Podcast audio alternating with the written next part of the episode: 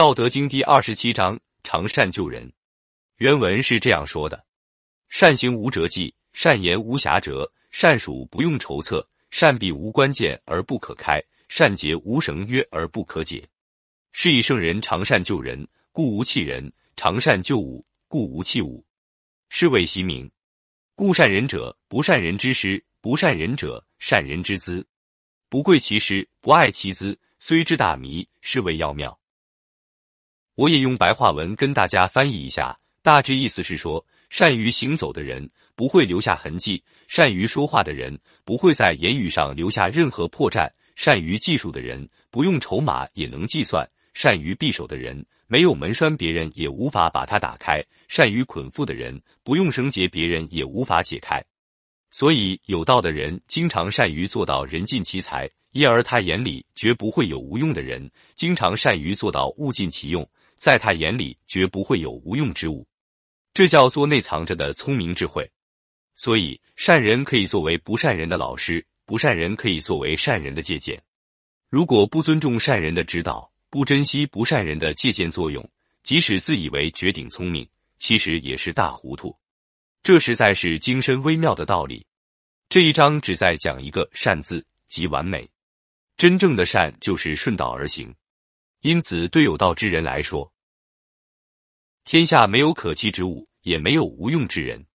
在本章中，老子提出了五善，即善行、善言、善数、善闭、善结。这五善都是合乎大道的。人们只有达到上面所说的五善的境界，才能像庖丁解牛那样行动自如。老子所说的五善具体包括哪些内容呢？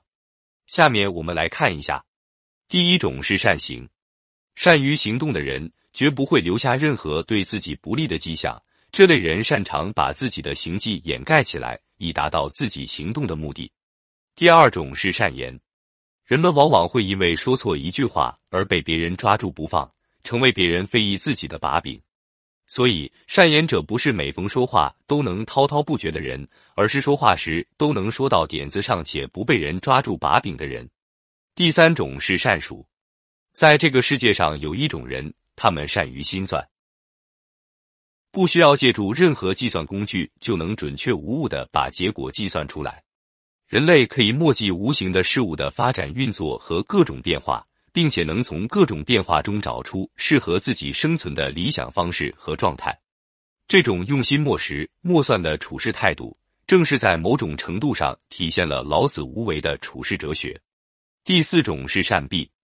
对于善于封闭的人来说，是不需要利用锁和栓的。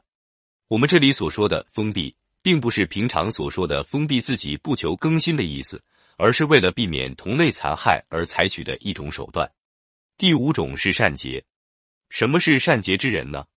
就是不用绳索就能把人牢固的捆绑起来的人。老子在这里并不是单纯的阐发善结，而是用了比喻的手法，以善结戒指对事物的掌控能力。怎样才能获得这种掌控能力呢？途径只有一个，那就是依大道行事。